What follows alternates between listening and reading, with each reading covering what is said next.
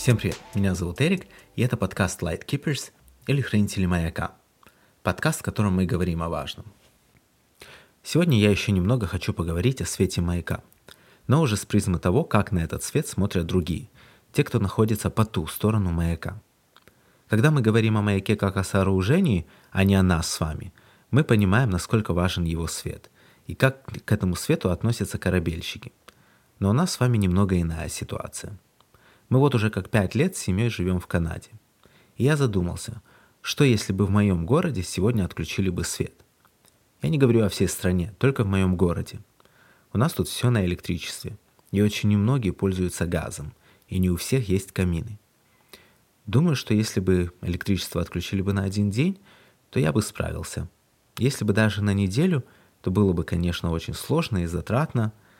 Так как я работаю в отеле, я знаю, что у них есть огромные генераторы, а у некоторых и свои заправочные станции, то, скорее всего, я бы пошел туда, так как у меня двое детей. А если электричество отключили бы на месяц или на два? И тут становится не по себе. Что делать, когда так долго нет света? Если его нет во всем городе, то значит его нет везде, ни в магазинах, ни на заправках. Но даже сегодня, размышляя об этом, я знаю, что завтра утром я встану и автоматически пойду включать чайник для чая. Или когда пойду умываться, я включу свет в ванной. А сегодня вечером я поставлю свой телефон на зарядку – и вообще в каждом дне я, конечно, благодарен Господу за все, что имею, и мы всегда стараемся Его за все благодарить, но я не с удивлением каждый раз смотрю, как включается лампочка, и не с трепетом включаю приборы в доме. А как вам кажется, как люди относятся к свету, который они видят в вас? Правильнее даже, наверное, спросить не как вам кажется, а что вы видите в своей повседневной жизни – Удивляются ли они каждый раз, видя вас улыбающимися, задают ли вопросы, почему и что вас не так, начинают ли они вас расспрашивать. Я понимаю, что это все от случая к случаю, есть разные ситуации, но что вы замечаете в общем в каждом дне? Скажу, что замечаю я. Я заметил, что большинство людей сегодня относятся к этому как к должному или же безразлично. Они привыкли, что мы хорошие люди – мы всегда помогаем или стараемся помочь. Когда они делятся своими проблемами или переживаниями, то нам не все равно, а наоборот мы ищем возможность, чтобы как-то им помочь и рассказать о Господе. Они привыкли, что мы улыбаемся, и даже когда у нас плохое настроение, мы не грубим всем вокруг. Для людей это уже как норма, что мы такие. Конечно же, мы не делаем вещи ради спасибо – но давайте будем честными. Мы ожидаем, что человек хотя бы заметит, что для него что-то сделали. Заметит не то, что это сделали мы, а просто, что кто-то что-то для него сделал, и он кому-то не безразличен. И такое отношение людей, конечно, нас порой отталкивает или просто расстраивает, потому что мы не видим результатов. Мы видим безразличие людей. Я отношусь к электричеству в своем доме как к должному – но оно для меня жизненно важно. Также и свет, который в нас, хоть мы и не видим этого сегодня, но он жизненно важный для окружающих.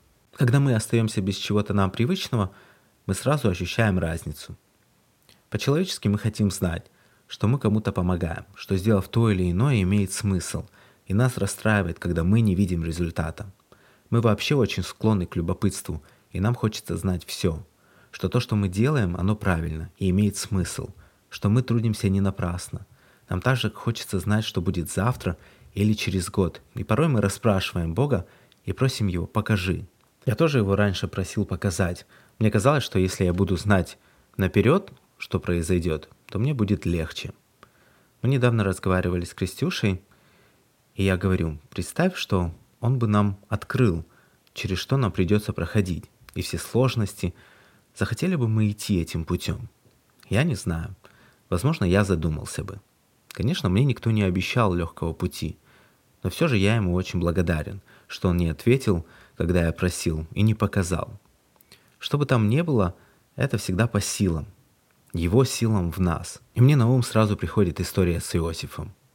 Этот человек очень многое прошел. Он пережил и предательство, и рабство, и темницу. И удивительно, какой он вывод делает в конце концов. Он говорит, что это все Господь, что это Господь его вывел, чтобы во время голода он смог забрать свою семью и чтобы у них была еда. И я думаю, что он так же, как и мы, задавался вопросом и спрашивал Бога, почему он должен это все проходить и почему все вокруг с ним так поступают.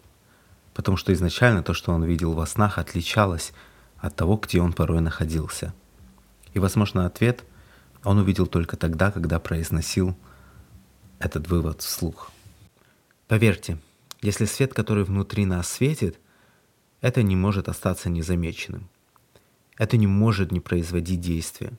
И пусть нам это сегодня не видно, но это так. Но это всего лишь одна причина, по которой нам может быть сложно сегодня являть свет окружающим.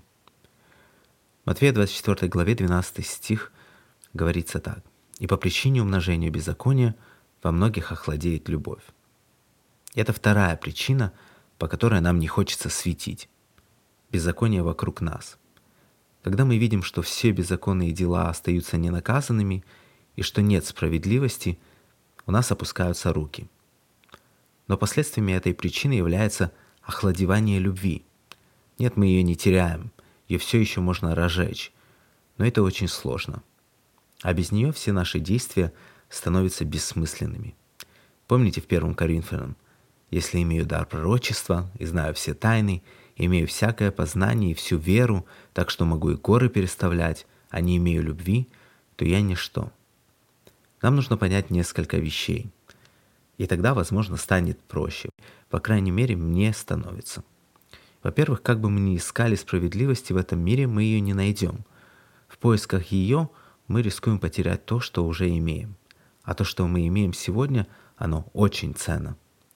Когда я вижу несправедливость, и меня внутри все переполняет, я стараюсь оглядываться на крест Иисуса и понимаю, что большей несправедливости мир еще не видел. Но реакция самого Иисуса восхищает.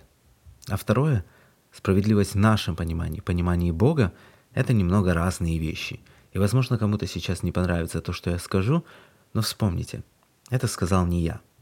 Наша справедливость – это чтобы человеку было по его заслугам – а справедливость Бога – это «А я говорю вам, любите врагов ваших, благословляйте проклинающих вас, благотворите ненавидящим вас, молитесь за обижающих вас и гонящих вас». Я понимаю, что это милость и бескорыстная любовь, и справедливость в нашем понимании, она в итоге явится, но это не наш ориентир. Наш ориентир – это Иисус Христос, то, как Он поступал и как нам велит поступать сегодня – мы не хотим, чтобы любовь, которая в нас, угасла по каким-либо причинам. Потому что этот свет и эта любовь для окружающих, они жизненно важны. И пусть они этого не осознают или не замечают, но это не отменяет и не умаляет их важности. Если любовь охладеет, а наш свет угаснет, то что будет для них ориентиром? Мы счастливые люди, потому что познали эту любовь. И сейчас нам нужно ею поделиться. Да, это непросто – но кто тогда проявит, если не мы? И пусть мы не видим сегодня результат, но я верю, что в один день мы, как Иосиф, сможем сделать вывод и сказать, что это все было потому, что и у каждого будет свой итог. А поэтому давайте хранить тот свет и ту любовь, которая внутри нас, и я верю, что мы обязательно увидим результат. Всем спасибо большое за то, что вы слушали, всем благословений, и мы вскоре увидимся.